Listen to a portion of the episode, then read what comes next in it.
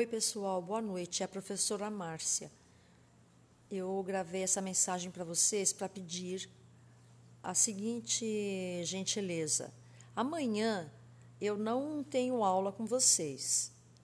Nós vamos ter aula no sábado, repondo um certo dia de aula que eu não me lembro agora qual é, mas depois eu falo para vocês.